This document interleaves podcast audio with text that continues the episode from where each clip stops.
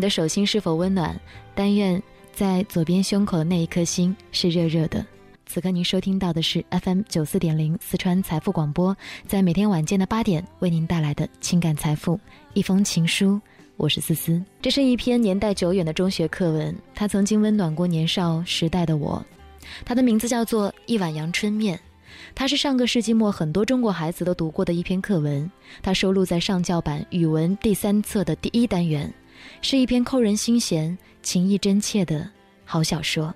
也洋溢着浓浓的人情味。在上个世纪八十年代末，在日本，许多文学杂志纷纷转载着一篇小说，同时这一篇小说的单行本一出版即被抢购一空。这就是我们今天要在节目当中跟大家分享的小说《一碗阳春面》。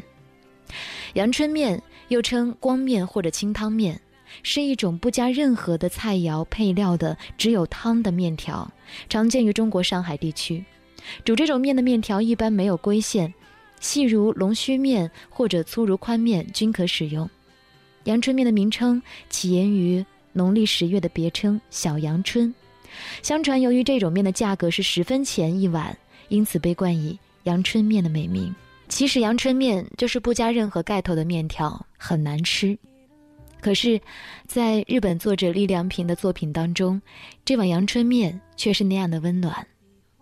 栗良平，他的本名叫做伊藤贡，北海道沙洲市人。他曾经在综合医院任职十年。高中时代曾经翻译安徒生童话，而引起对口述童话的创作兴趣。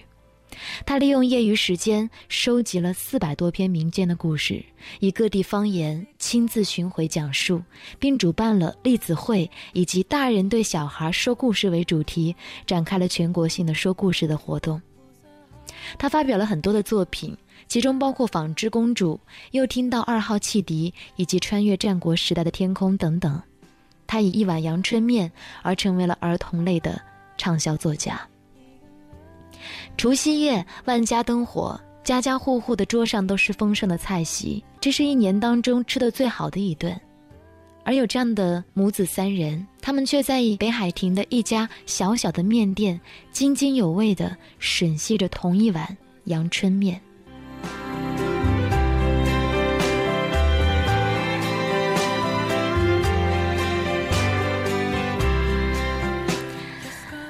一封情书，情书读本，今天跟你分享，来自日本作者栗良平的一碗阳春面。对于面馆来说，最忙的时候要算是大年夜了。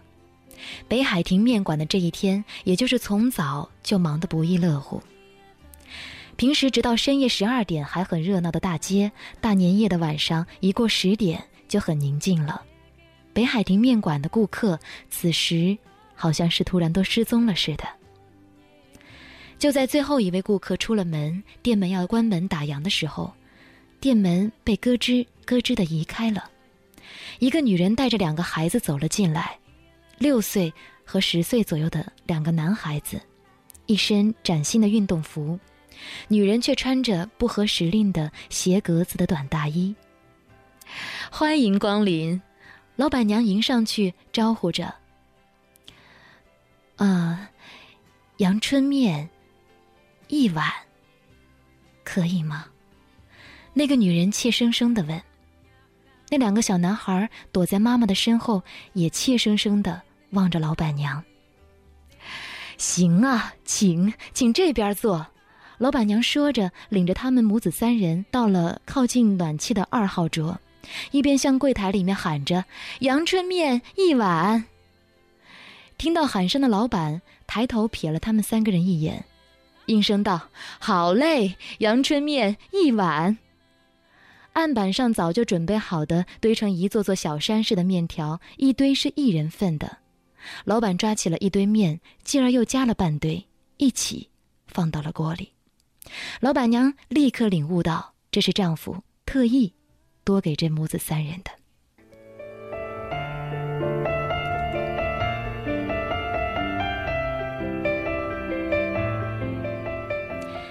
热腾腾、香喷喷的阳春面。放到了桌上，母子三人立即围着这一碗面头碰头的吃了起来。真好吃啊！哥哥说：“妈妈，妈妈你也吃啊！弟弟夹了一筷子面送到妈妈的口中。不一会儿，面吃完了，付了一百五十元钱。承蒙款待，母子三人一起点头谢过，出了店门。谢谢，祝你们过个好年。老板和老板娘应声回答着。过了新年的北海亭面馆，每天照样的忙忙碌碌。一年很快就过去了，转眼又是大年夜了。和以前的大年夜一样，忙得不亦乐乎的这一天就要结束了。过了晚上十点，正想关门打烊的时候，店门又被拉开了，一个女人带着两个男孩走了进来。老板娘看到女人身上那一件不合时令的鞋格子短大衣，就想起了去年大年夜的那三位最后的顾客。嗯，一碗阳春面，可以吗？请，请里边坐。老板娘将他们带到了去年同样的二号桌，阳春面一碗。好嘞，阳春面一碗。老板应声回答着，并且将已经熄灭的炉火又重新点燃了起来。喂，孩子他爹，给他们下三碗，好吗？老板娘在老板的耳边轻声的说着。不行，如果这样做。他们也许会尴尬的。老板说着，抓了一人半的份儿，下了锅。桌上放着一碗阳春面，母子三人边吃边谈着。柜台里的老板、老板娘听着他们的声音，真好吃，明年还能来吃就好了。吃完了之后，付了一百五十元钱，老板娘对着他们的背影。谢谢，祝你们过个好年。这一天，被这句说过几十遍乃至几百遍的话送走了。随着北海亭面馆的生意兴隆，又迎来了第三年的大年夜的夜晚。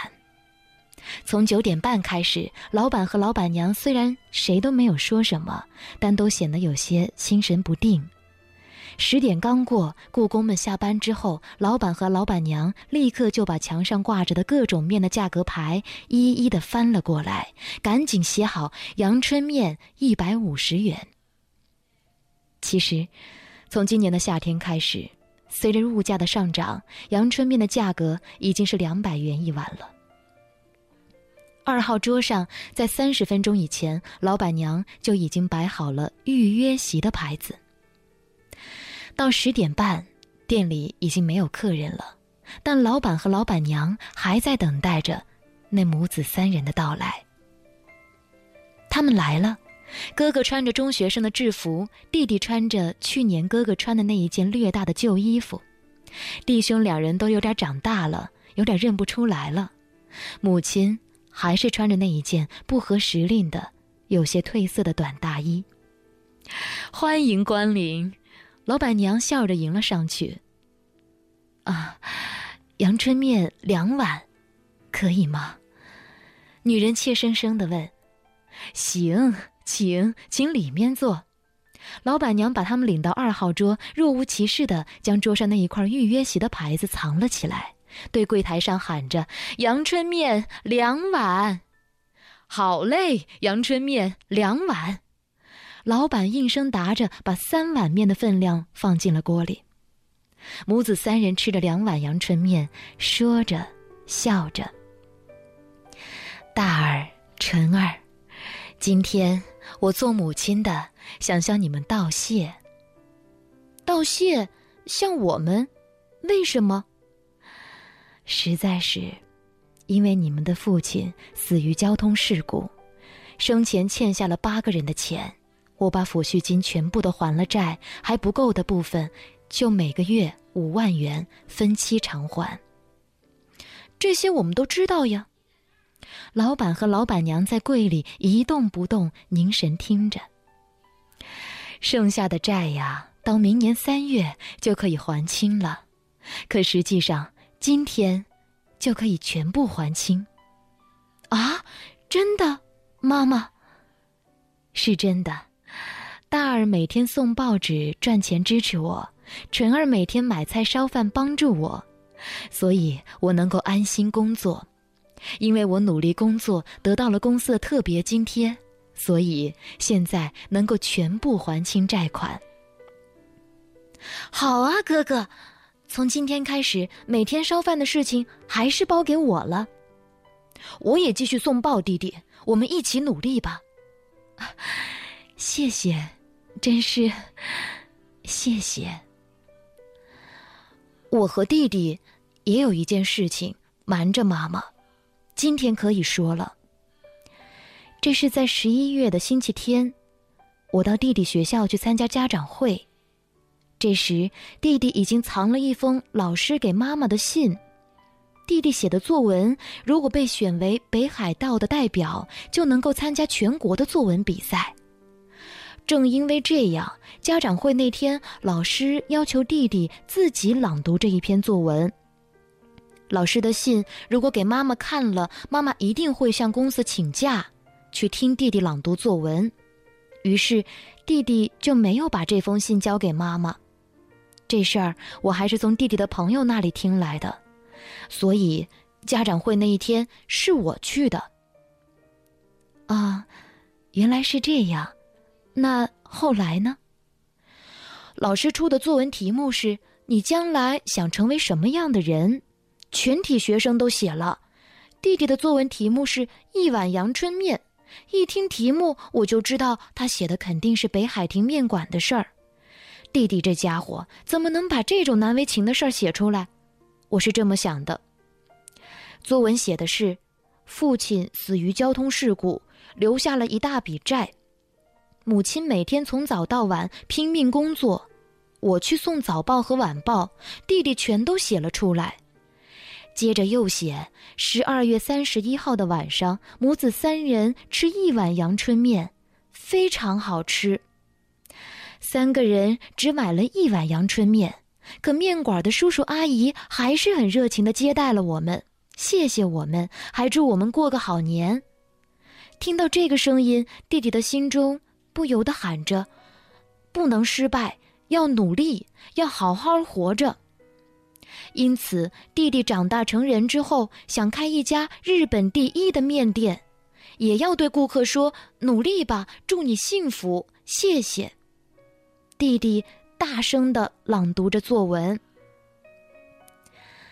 此刻，柜台里竖着耳朵、全神贯注的听着母子三人说话的老板和老板娘，不见了。在柜台的深处，只见他们两个人面对面的蹲着，一条手巾各执一端，在擦着那不断夺眶而出的泪水。作文读完之后，老师说。今天纯君的哥哥代替他母亲来参加我们的家长会，现在我们请他来说几句话。这时哥哥说了什么？弟弟疑惑的望着哥哥。因为突然被叫上去说话，一开始我什么也说不出。诸君一直和我弟弟很要好，在此我谢谢大家。弟弟每晚做晚饭。放弃了俱乐部的活动，中途回家，我做哥哥的感到很难为情。方才弟弟的一碗阳春面刚开始读的时候，我感到很丢脸，但是当我看到弟弟激动的大声朗读时，我心里更感到羞愧。这时我想绝不能忘记母亲买一碗阳春面的勇气。弟兄们。齐心合力，为保护我们的母亲而努力吧！从今以后，请大家更好的和我弟弟结交朋友。我就说了这些。母子三人静静的互相握着手，良久，继而又欢快的笑了起来，和去年相比，像是完全变了模样。作为年夜饭的阳春面。吃完了，付了三百元。承蒙款待，母子三人深深的低头道谢之后，走出了店门。谢谢，祝你们过个好年。老板和老板娘大声的向他们祝福着，目送着他们远去。又是一年的大年夜降临了，北海亭面馆里，晚上九点一过，二号桌上又摆上了预约席的牌子，等待着母子三人的到来。可是没有看到那三个人的身影。一年，又是一年。二号桌始终默默的等待着，可母子三人还是没有出现。北海亭的面馆因为生意越来越兴隆，店内又重新做了装修，椅子桌子都有换了新的，可二号桌却仍然如故。老板夫妇不但没有感到不协调，反而把二号桌放到了殿堂中央。为什么把这张旧桌子放在殿堂中央呢？有的顾客感到奇怪。于是，老板夫妇就把一碗阳春面的故事告诉了他们，并说：“看到这张桌子就是对自己的激励，而且说不定哪天那母子三人还会来，这个时候想用这张桌子来迎接他们。”就这样，关于二号桌的故事使二号桌成了幸福的桌子。顾客们传颂着，有人特意从远方赶来，有女学生，也有年轻的情侣，都要到二号桌上吃一碗阳春面。二号桌因此也声名大振。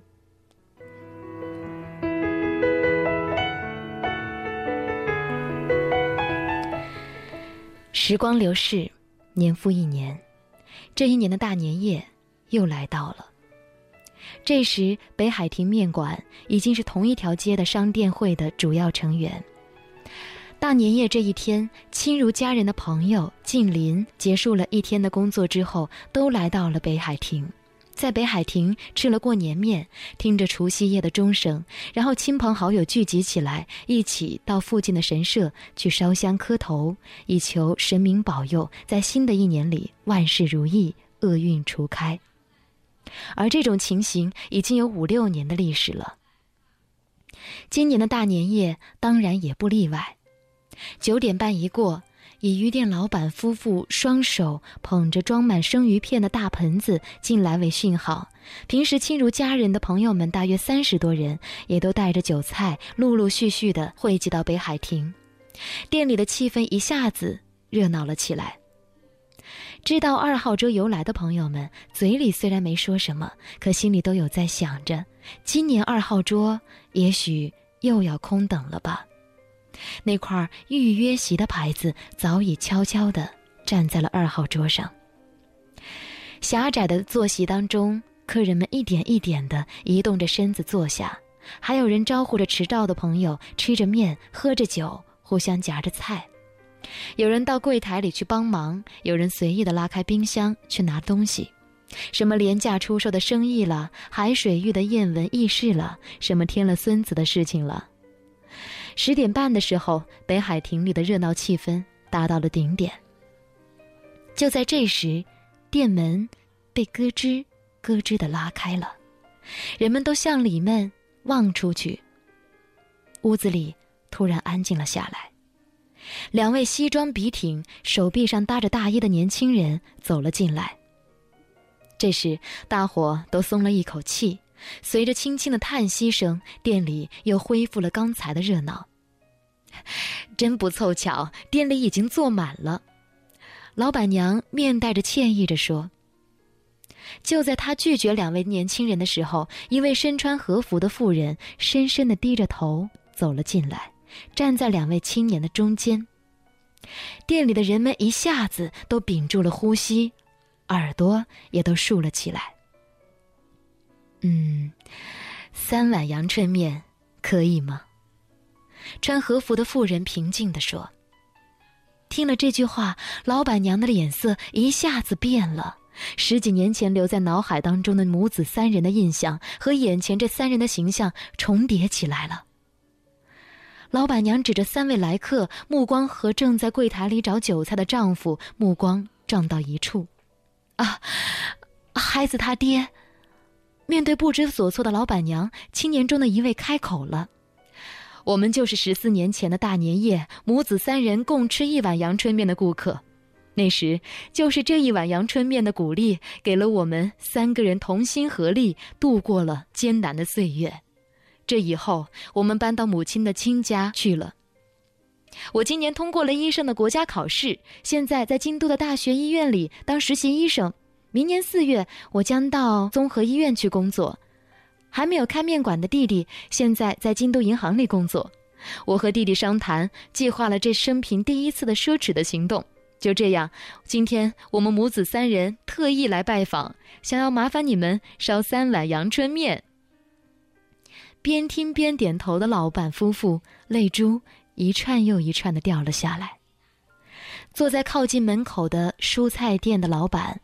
嘴里含着一口面，听着，直到这个时候才把面咽下去，站起身来。喂，老板娘，你呆站着干什么？这十年来的每一个大年夜，你都为了等待他们的到来而准备着。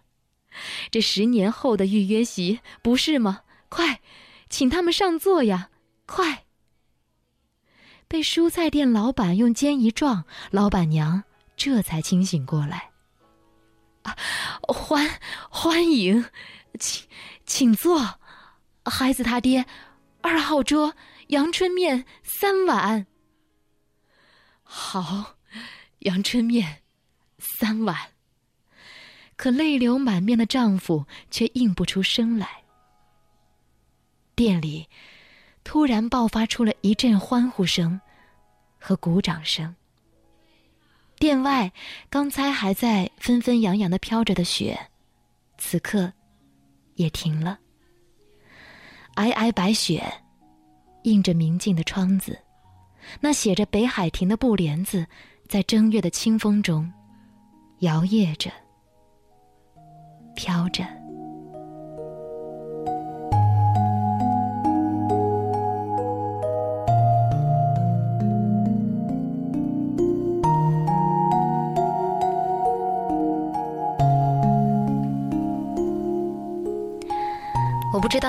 此刻有多少人是独自一人，走在这个城市的某一个街道，在听这个节目。也许会很冷，但是总会觉得听着这样的故事，心里头暖暖的。读完这个故事，我想起了十几岁的自己，看到这一篇课文的时候，第一次的感动。时间也许过得很久，过去很久很久了，但有些触动并没有褪色。在稍后的一段广告之后，我们来听一听大家对这一封情书的那一些自己想要诉说的情愫。这里是一封情书，我是思思。今天情书读本，跟你一起来读了一篇课文《一碗阳春面》。稍后一段广告之后，我们来听一听你的一封情书。十点四十六分，此刻您收听到的依然是 FM 九四点零四川财富广播，在每天晚间的二十点到二十一点为您带来的情感财富一封情书，我是思思，手机尾号六八六五。他说：“你好，主持人，这是我第一次发短信，不知道你能不能看到？我们都很喜欢你的节目，不知道今天的节目有没有让你们感觉到一丝的温暖呢？”五五幺他说：“一碗阳春面让我想起了出现在课本当中冰心的小桔灯，就像冰心说过的一句话：有了爱，就有了一切。冰冷的暗夜里，有一盏若明若暗的小桔灯，在崎岖的山路上闪烁着微弱的希望之光。”八二九六，来自莞尔的一封情书，他说：“我想这个世界上，其实有很多伟大的作品。”好像都是在战争的背景下，它让那个时代的人们相信这个世界依旧美好。它让我们这样的年轻人，懂得如何变得更美好，并且学会不论在任何的环境之下，都要心存善良。五五六七他说这个故事真好，他告诉了我们人情温暖。这个老板真好，他是我们的榜样。而从这些其他店的老板与顾客们也都很热心。如果世界有很多这样的人，可能这个世界会更加的温暖吧。这个结局真好，刚开始真的很害怕他们母子三人不能够挺过困难。四姐，天冷了，请一定要注意，不要冷到自己，手上长冻疮了就不太好了。谢谢你。二四七六他说：“四姐，最近压力好大，再加上又在下着雨，心里又好冷。听了今天的节目，心里面暖暖的，压力也小了。你读的好有感情，我要向你学习。我想，所谓的有感情的朗读，大概真的是需要你发自内心的曾经得到过他的感动吧。我也非常开心和你一起来分享今天的这一个怀旧的感动。”手机尾号零零六六，他说当时没有兴趣读那一封在自读课当中的文章，可今天听到你读，很感动，谢谢。还有手机尾号三九八七，他说，阳春面是本地化的译法吧？好像原名叫做一碗荞麦面。我们学到这一课的时候，恰好 CCTV 六的《嘉宾有约》放了日本的同名电影，巧极了。还有三五二七，他说。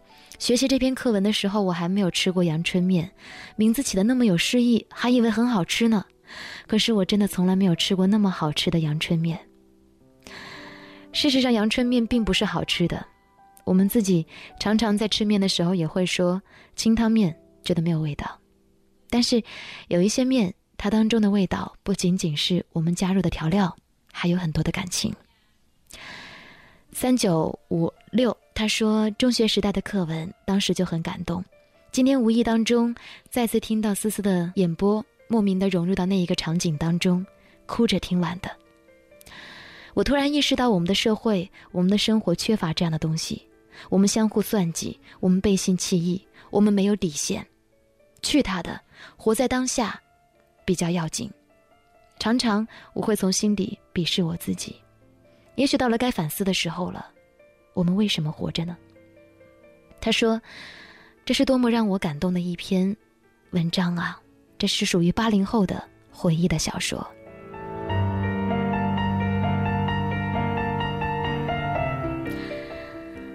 手机尾号二四七六，他说：“偶然听到思思在节目里读起这篇老课文，很怀念。”中学读这篇课文的时候，就为其中所描写的母亲的舐犊情深、兄弟俩的懂事和上进，还有老板夫妻的善良所感动。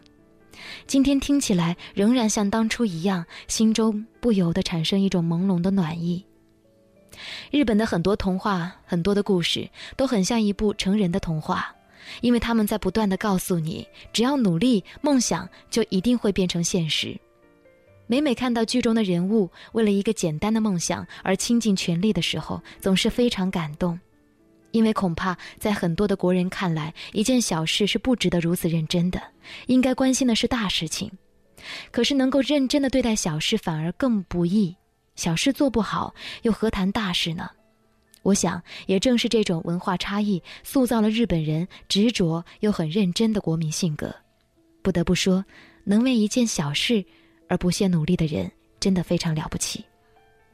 课文当中的兄弟俩为着报答母亲的善良的老板和夫妻，而下定决心的生活，最终成了受人尊敬的医生与大银行的职员，正是诠释了许多人的信念：努力即成功。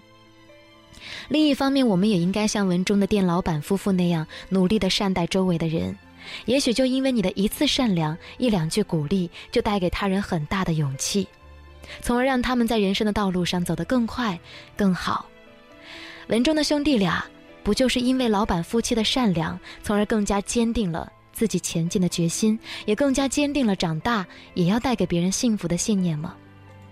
思思，今天我说的有点多了，但是这是我想说的。还有天凉了，希望。你在给别人带来温暖的同时，也记得温暖你自己。谢谢你。